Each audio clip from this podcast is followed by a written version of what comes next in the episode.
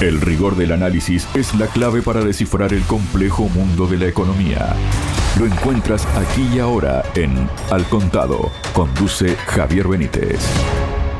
Hola, bienvenidos. Les habla Javier Benítez.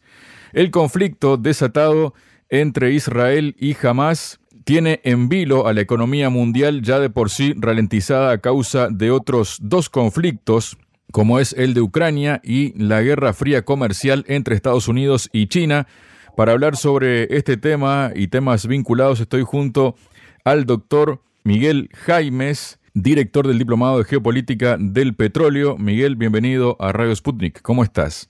Buen día, amigos de Radio Sputnik. Un gusto conversar nuevamente con ustedes.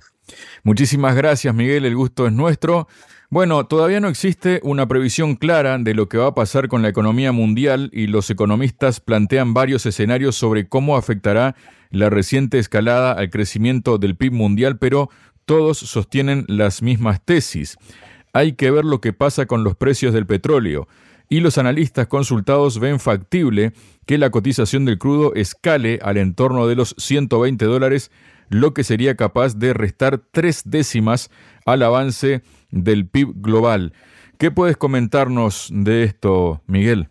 La situación de, Israel con Palestina es parte de una cadena que forma parte de todo el conflicto mundial.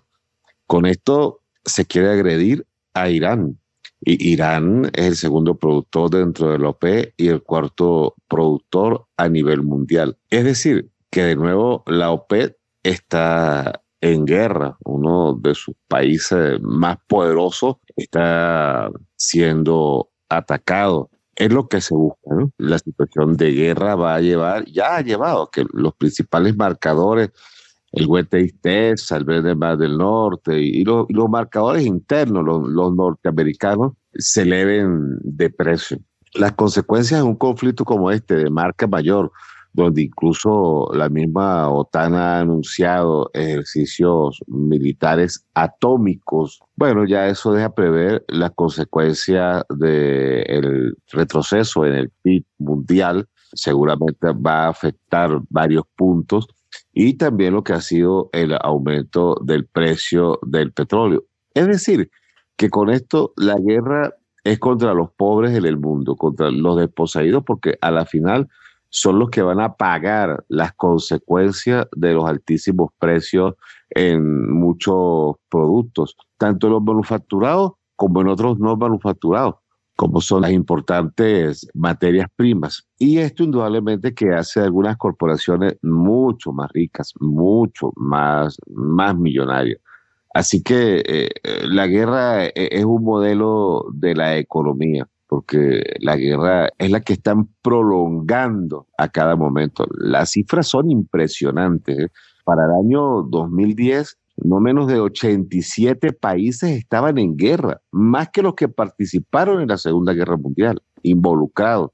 Para el año 2021, en plena pandemia, 47 países estaban en guerra prácticamente un congelamiento mundial, una, recesión mundial y todo, y gran parte del planeta, una cuarta parte del planeta estaba en guerra. Ahora, el conflicto con Israel y Palestina va a involucrar a muchas naciones más. Cuando se llega a un acuerdo entre Arabia Saudí y Yemen para detener la guerra allí en la región, cuando Arabia Saudita también le quita el apoyo al Estado Islámico y empieza a derrumbarse Asnurra, Al Qaeda, el Califato Islámico, Al Qaeda del Magreb empieza a desmoronarse. Bueno, cuando llegan a estos acuerdos, entonces comienza la dura situación ahora con Palestina, la cual no sabemos cuándo va a terminar. El movimiento, la movilización militar es de marca mayor y están involucrados varias naciones que tienen ojivas nucleares, ojivas atómicas. Ya empieza a verse, ya empieza a observarse cómo en este conflicto hay intereses que no están muy claros, como el del mismo Hamas. Una cosa es Hamas y otra cosa es el, el Estado palestino, ¿no? Y entonces ya hay cosas que llaman la atención. Por ejemplo, cómo en Israel se permite hacer una fiesta con jóvenes allí en el desierto, tan cerca de los territorios palestinos y, sin ningún tipo de seguridad. ¿Cómo uno de los ejércitos más preparados y capacitados del mundo tarda cinco horas en repeler el ataque? realmente hay cuestiones bastante descontroladas y detrás de ello muchos de estos grupos han actuado en combinación con los sectores más oscuros de Israel justamente cuando Netanyahu prácticamente políticamente se está cayendo, se está derrumbando, hay, a las puertas una gran explosión social en Tel Aviv, el rechazo que tiene Netanyahu es de marca mayor y pum, sorpresivamente sucede todo este conflicto con las gravísimas consecuencias que hay, algo realmente que no se había visto. Falsos positivos, ¿no? Así como el 11 de septiembre del 2001 con las torres gemelas en Manhattan, pudiésemos decir que ya empiezan a verse, a descubrirse. El mundo se va a quedar sorprendido de las cosas que vamos a descubrir de ahora en adelante, las conjeturas mundiales y globales que van a haber en torno a la terrible situación que está pasando entre Israel y Palestina.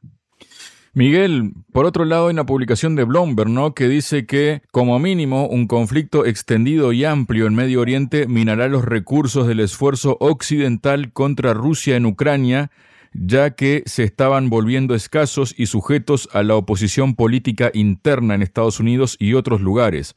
Poco quedará, dice este artículo de Bloomberg, de los ambiciosos intentos de la administración Biden de contrarrestar la creciente influencia de China en Medio Oriente ya sea a través de un acuerdo de paz entre Arabia Saudí e Israel o una propuesta de corredor económico que una a la India con Europa. ¿Cómo ves estas preocupaciones que Estados Unidos tiene respecto a todo esto, Miguel? La guerra de Ucrania contra la Federación Rusa tiene los días contados. Todos los análisis empujaban a que este conflicto se iba a mantener más allá del 2024 una vez que John Biden entregara la presidencia en Estados Unidos. Pero va a haber una consecuencia mucho más grave, ¿no? Se va a establecer a partir de ahora una especie de silencio, de rotundo silencio, lo cual se va a asemejar mucho a una guerra fría o una guerra fríísima. Para Estados Unidos lo de Ucrania es una gran derrota, es un gran golpe y sobre todo un rechazo a su liderazgo. Eso también lo debería de decir Bloomberg, ¿no? Que el rechazo de la OTAN, de las 30 naciones más poderosas del planeta, hacia Estados Unidos rotundo, porque no, no tuvo el apoyo que Biden esperaba por parte de ellos, tanto en la cotización, en, en el dinero, en cotización como aporte del 2, del 4% que lo aumentaron de sus recursos del PIB, de Producto Interno Bruto, para alimentar este conflicto. La gran ganadora de esto, indudablemente, que es la Federación Rusa, es decir, que se anota una nueva presea en medio del conflicto y de las relaciones internacionales, porque no tan solo gana militarmente, que no han podido darle ningún tipo de golpe contundente, sino que ahora Rusia pues va a tener un gran liderazgo mundial en las relaciones internacionales, diplomáticas, a nivel internacional, un mayor consenso y posicionamiento global es lo que ahora Rusia viene a representar y que va a participar de muchas maneras en, los próximos conflictos que van a haber sobre el planeta. Y bueno, los Estados Unidos y la OTAN se van a tener que acostumbrar a eso, que a donde ellos se inmiscuyen, se meten, bueno, ahí también va a estar la presencia militar o política de la Federación Rusa pero Rusia va a estar allí presente y va a ejercer una gran influencia y va a ejercer un equilibrio en los futuros desequilibrios mundiales que están sucediendo en el planeta. Miguel, justamente ¿no? en la publicación de Bloomberg, en este contexto, advierte esta agencia norteamericana que Rusia y China pueden ser los únicos ganadores de la guerra de Gaza. El medio estadounidense argumenta que ambos países ya están siendo ayudados por acciones occidentales precipitadas como la decisión de la Comisión Europea revocada casi de inmediato de suspender la ayuda a la autoridad palestina. Ciertamente China y Rusia solo se beneficiarán de las imágenes de muerte y destrucción en Gaza causadas en parte por las bombas de fabricación estadounidense. Hay muchos países y corporaciones y gobiernos que creen todavía que el mundo es plano. Con esto quiero decir que tienen un, desarrollo de su pensamiento, de su política, de su alcance como uno de los modelos más, más atrasados y conservadores que se quiere desarrollar sobre buena parte del mundo en las relaciones internacionales, en la diplomacia. Como nunca antes, la geopolítica ha sido atacada y tratan de establecer un desequilibrio en torno a esta. China lleva adelante un gran equilibrio geopolítico, geoestratégico, de seguridad y defensa. Atrás no se queda la Federación Rusa y detrás de ello no se queda un conglomerado inmenso de países que apoyen todas las decisiones que estos grandes están llevando adelante. ¿Por qué? Recordemos la ruta de la seda, lo que esto significa, el crecimiento económico, pero detrás de ello también recordemos lo que son los BRIC, las economías emergentes. Y más atrás de ello también recordemos lo que es la Organización para la Cooperación de Shanghái e incluso lo que también es el avance diplomático geopolítico del Consejo de Cooperación del Golfo.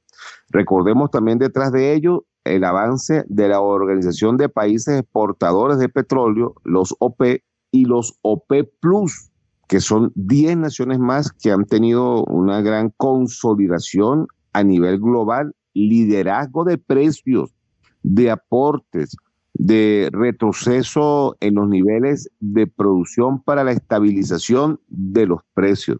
Esto indudablemente vemos que hay una guerra impulsada, dirigida, teledirigida, que afecte, que, que rellene, que auspicie, que consolide o que destruya lo geopolítico. Esta guerra, como ninguna otra, tiene el principal elemento geopolítico, geoestratégico, geográfico, de seguridad y defensa, de relaciones internacionales, de equilibrio internacional y global, que trata de tener avances económicos, relaciones, crecimiento y crecimiento de algunos productos, algunos productos que ubica China en el mercado global que afectan, disminuyen o dan un enorme crecimiento a gran parte al acuerdo de su economía. Hay que decir también que con China hay un acuerdo de crecimiento de economía global, a la cual muchas naciones empujan, en la cual muchas naciones creen en la colocación de algunos de sus productos que manufacturan, concretamente lo que ha sido la parte de telecomunicaciones. Y todo eso se enfrenta a lo que también es la manufactura de algunos equipos militares que quieren sacar un enorme provecho por parte de Israel, de la OTAN, de los Estados Unidos. Para algunos, los que creen que el, que el mundo es plano todavía, bueno, ellos están convencidos que el crecimiento económico está por la venta y colocación de sus principales productos de armas, de municiones. Eso les representa un poderosísimo eh, aumento en su PIB interno y en su PIB global, por lo que afecta esto la economía y por el daño que se hace de la misma y sobre todo es un regalo para las corporaciones, la deuda que le tienen que cancelar a la inversión que hacen las corporaciones, a los intereses oscuros de grupos como Bloomberg, como muchos más que funcionan dentro de Europa y de los Estados Unidos, que pululan, que auspician, que desean, que conjeturan, que empujan, que construyen este agotado y sin igual sistema de guerras. Mm, las guerras que hay en este siglo se encadenan con la complicidad de las guerras del siglo pasado, desde la Primera Guerra Mundial, desde 1914, pero también las del siglo pasado se unen a las guerras de 1800, desde las que hubo en Europa y la, la guerra de secesión en Estados Unidos entre el norte y el sur, que finalizó en 1884 y a partir de entonces, eh, hombres como el, almirante Alfred Teller Mahan hablaron de la configuración y la creación de una gran armada para el control geopolítico de toda la región de América Latina y el Caribe. Y lo mismo también estaba haciendo Inglaterra cuando dio su paso en la terrible Armada inglesa en 1908 del carbón pasó ahora a alimentar sus barcos de guerra con gasoil. Es decir, que esos avances científicos de la guerra es la que unido casi tres siglos de complicidad, de masacres en torno, en contra de muchísimos pueblos. Eh, más vivo que nunca ahora el tema postcolonialista. Hay un nuevo canon mundial de colonialismo y la intermedialidad, el equilibrio, el que no quiere irse a los extremos que defienden muchos pueblos como el de Palestina, pues bueno, es atacado, es perseguido, es criminalizado, avasallado. Entonces, esta es una guerra geopolítica, como nunca antes. Miguel, hay otra cuestión también, ¿no? Que está dentro de este contexto y también al temor por la escalada de precios del petróleo se ha sumado un nuevo frente que puede ser fuente de volatilidad para las bolsas, el encarecimiento del precio del gas. Desde que se produjo el ataque de Hamas a Israel, el precio del recurso energético ha subido hasta casi un 50% en Europa, hasta rozar los 59 euros por megavatio hora. Y comparado con los 339 euros que se llegaron a ver en 2022, la última subida puede parecer poco preocupante, pero se trata de un repunte de más del 133% desde los mínimos del año que se vieron en junio. ¿Ante qué escenario estamos, Miguel?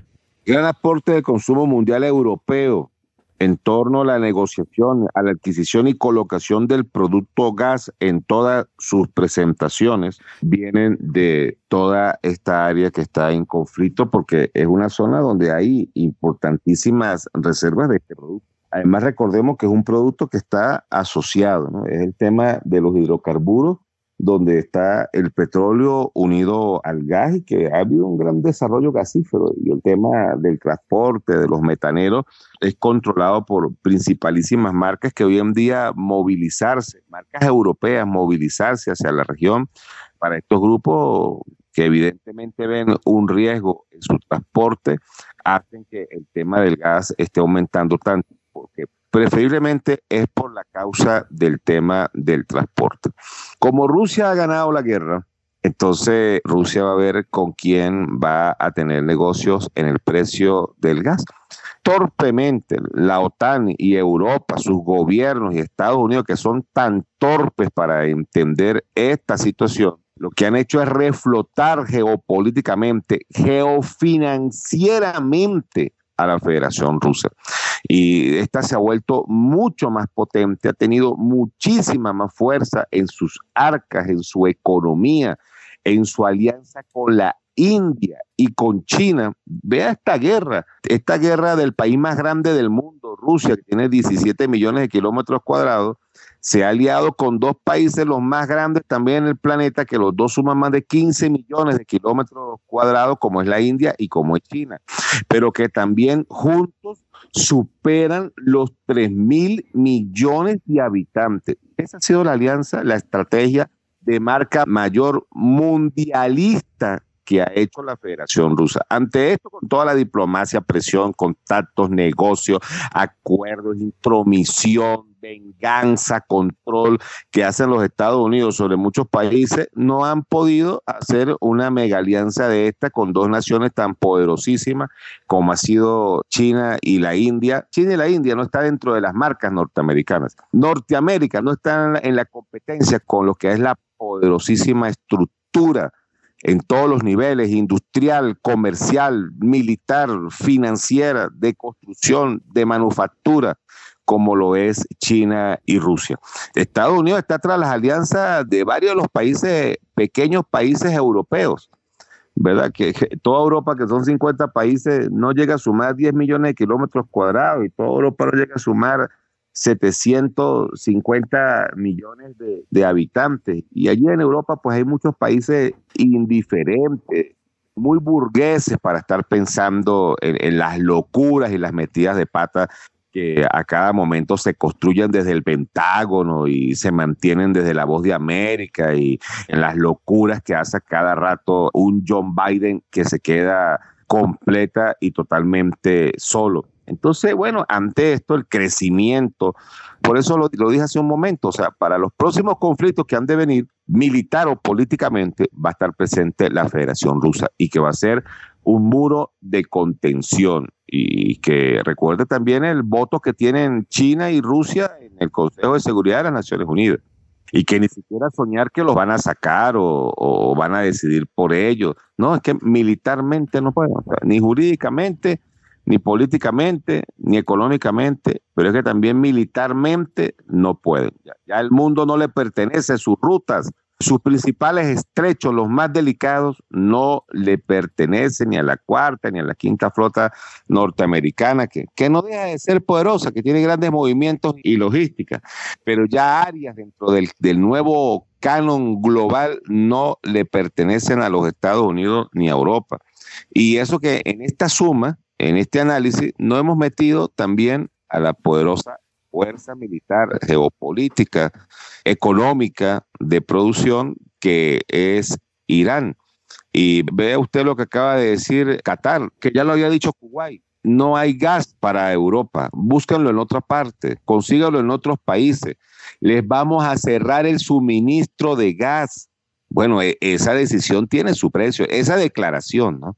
Esa declaración, ahora imagínense cuando llegue la decisión que Qatar le ha dicho a Europa, si siguen los ataques contra Palestina, le cierro el envío de gas, las colocaciones de gas, las cierro para Europa. Y eso hace exactamente lo que tú estás señalando, el aumento de un 50 51% en los principales servidores de gas. Ya Kuwait el año pasado se los dijo, vayan a buscar gas en otra parte. Aquí no hay gas suficiente para lo que desea Europa.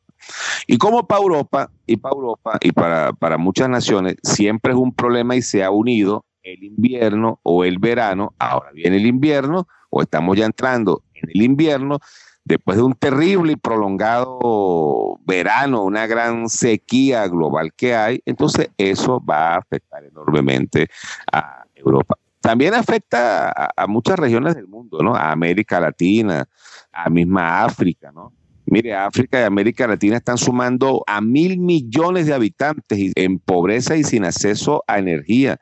Sobre todo hay un nuevo reclutamiento de más de 360 millones de mujeres con hijos sin acceso a energía las consecuencias. No, es que la otra parte del mundo, la no occidental, la del sur, celebra o hace fiesta por esto, ¿no? No, eh, igualmente es perjudicada enormemente. Por eso los precios, los terribles precios, tendrán que ir a buscar gas en otras regiones. Ellos saben dónde hay gas, ellos saben dónde hay hidrocarburos, ellos saben dónde hay petróleo. Justamente las naciones que han sancionado, que han perseguido, que han bloqueado bueno, tienen que retirarle las medidas porque resulta ser que esas naciones no eran las naciones monstruosas, horripilantes de las películas de Hollywood que nos estaban acostumbrando a creer a punta de declaraciones y de Twitter, los Twitter que agarraba Donald Trump desde, desde su móvil, su celular y enviaba y decía tal y aquella nación son unos monstruos, han desequilibrado el sistema de gobernanza, de democracia global y mundial, y de una vez acaban sanciones contra esas personas. Y sancionaban y perseguían y activaban código rojo Interpol y ofrecían millones de dólares por la cabeza de muchos políticos que no estaban a favor de los Estados Unidos. Y me refiero concretamente a los casos de Irán, de Rusia, de Venezuela. ¿Ah? Entonces, ahí están las consecuencias del jueguito de las malcriadeces, de las estupideces políticas eh, atrasadas, antidiluvianas, del pensamiento plano que tenía Donald Trump y que amarró tanto, lo dijimos, mire, comprometió tanto la política y las relaciones internacionales que atrapó a Biden. Lo que hace Biden es como aquel roedor que huye de, los golpes, de las, de las pedradas, de, de las escobas de la gran familia mundial y que tiene que asumir las defensas que le originó Donald Trump.